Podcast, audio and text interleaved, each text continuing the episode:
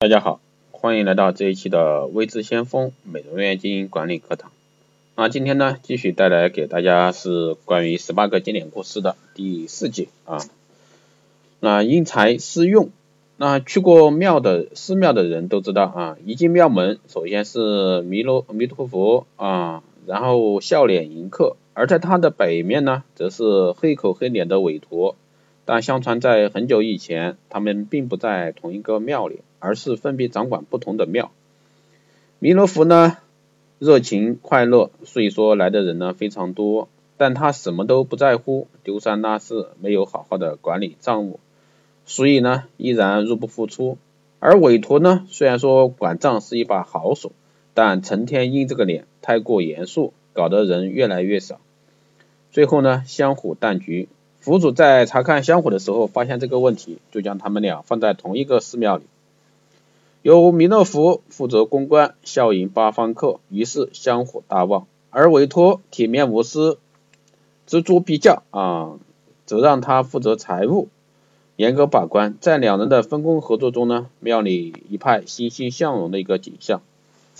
其实这个道理呢，就是在用人啊，在大师的眼里呢，没有废人。正如武功高手啊，不需要名贵宝剑，摘花飞叶即可伤人，关键是看怎么样去运用啊。在我们的日常管理中也是一样的，只要是人，我经常说，只要是人，他就是一个非常自己负责，那么他对其他事情也能负责，只是说看他对谁负责。所以说在这一块的话，我们在用人上一定是任何人都可以为之所用，关键是看你怎么把它放在哪个岗位上适合。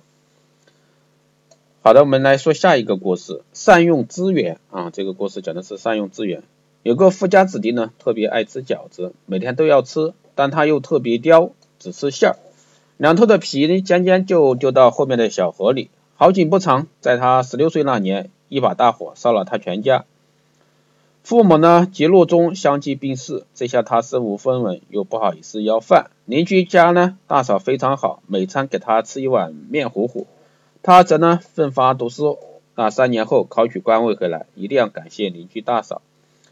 大嫂对他讲：“不要感谢我，我没有给你什么，都是我收集当年你丢的饺子皮儿啊，晒干后装好了砝麻袋，然后本来想不备不时之需呢，正好你有需要，然后呢又还给你了。”这个大官思考良久良久啊，这个故事呢对他来说刺激还是比较大的。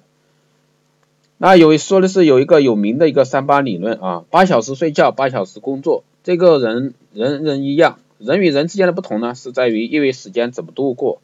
时间是最有情，也是最无情的东西。每人呢都拥有拥有的都一样，非常公平。但有拥有的资源呢，也不一定成功。善用资源啊，善用资源的人呢才会成功。因此呢，这个故事告诉我们。白天图生存，晚上求发展，这是二十一世纪啊对人才的一个要求。所以说我们现在来说，那你要想发展，那一定是抓住每一刻时间，千万不要去浪费时间。这确实在我们的日常生活中是非常重要的。那为什么现特别是现在的一个新媒体时代啊，为什么有的人九零后啊九零后一年就可以挣一个亿两个亿，而有的人呢辛劳了一辈子什么也挣不着？这个就看你怎么样去利用时间。那耀眼的背后呢是辛酸，所以说我们在这一块的话一定要去善用啊，善用你的时间。更重要的就是善用你的时间。好的，这一期的这个经典故事就是这样啊，谢谢大家的收听。如果说大家有任何这方面的问题，都可以在后台私信留言，也可以加微智先锋老师的微信。那给各位说一下啊，因为原来的一个微信号已经加满，所以说现在启用新的微信号。那二八二四七八六七幺三，我的微新的微信号啊，二八二四七八六七幺三，二八二四七八六七幺三。如果说大家有问题，都可以加这个微信号啊，然后备注电台听众，可以快速通过。